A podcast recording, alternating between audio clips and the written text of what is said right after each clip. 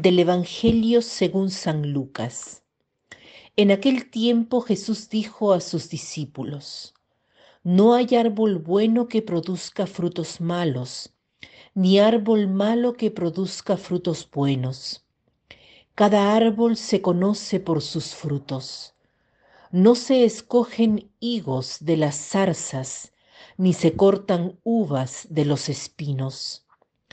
El hombre bueno dice cosas buenas, porque el bien está en su corazón. Y el hombre malo dice cosas malas, porque el mal está en su corazón, pues la boca habla de lo que está lleno el corazón. ¿Por qué me dicen Señor, Señor, y no hacen lo que yo les digo? Les voy a decir a quién se parece el que viene a mí y escucha mis palabras y las pone en práctica. Se parece a un hombre que al construir su casa hizo una excavación profunda para echar los cimientos sobre la roca. Vino la creciente y chocó el río contra aquella casa, pero no la pudo derribar porque estaba sólidamente construida. Pero el que no pone en práctica lo que escucha, se parece a un hombre que construyó su casa a flor de tierra, sin cimientos. Chocó el río contra ella e inmediatamente la derribó y quedó completamente destruida. Este pasaje del Evangelio tiene enseñanzas muy profundas. Deseo compartir con ustedes una experiencia que tuve en la cual pienso cuando Jesús habla de la casa sobre la roca. Transcurría el año 1996. Tenía 26, 23 años. Acababa de entrar en comunidad y recuerdo que el 21 de septiembre recibimos la noticia de que el hermano de Antonella, una de nosotras, había muerto en un accidente vial. Se llamaba Salvador. Recuerdo que aquel día mi fe se puso a prueba. Me admiré de Antonella, quien apenas supo la noticia, en vez de tirarse de los cabellos, llorar o desesperarse, nos dijo, quiero ir a misa, porque mi hermano tiene más necesidad de la misa que de mí en este momento. Ante esta reacción de fe, delante de esta noticia, quedé sentida. Recuerdo que fui a la capilla y dije al Señor, Señor, yo no sé si hubiese reaccionado como Antonella si me hubiese sucedido algo así, y siento que mi fe vacila en este momento. ¿Por qué ha sucedido esto? Busco en ti una respuesta, no a lo que ha sucedido a Salvador, sino a mi inseguridad.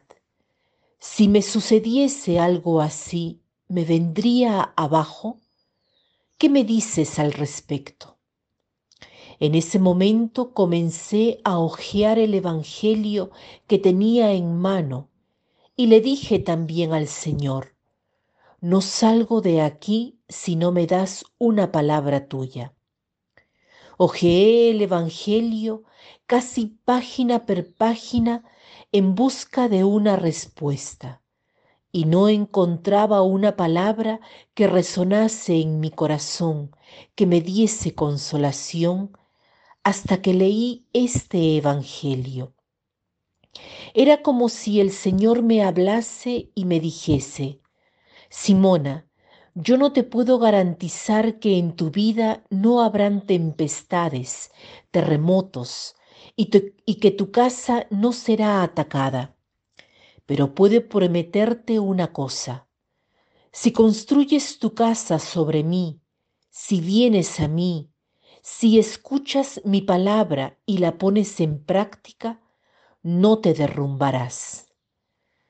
Estas palabras fueron una roca a la cual me aferré, porque eran una promesa que venía del corazón de Dios y a la que podía creer.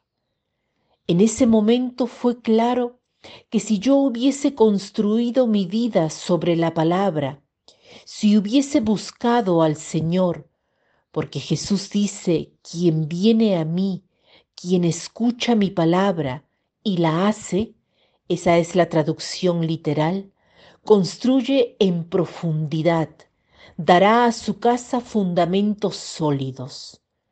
Primero ven a mí, escucha mi palabra y hazla, ponla en práctica.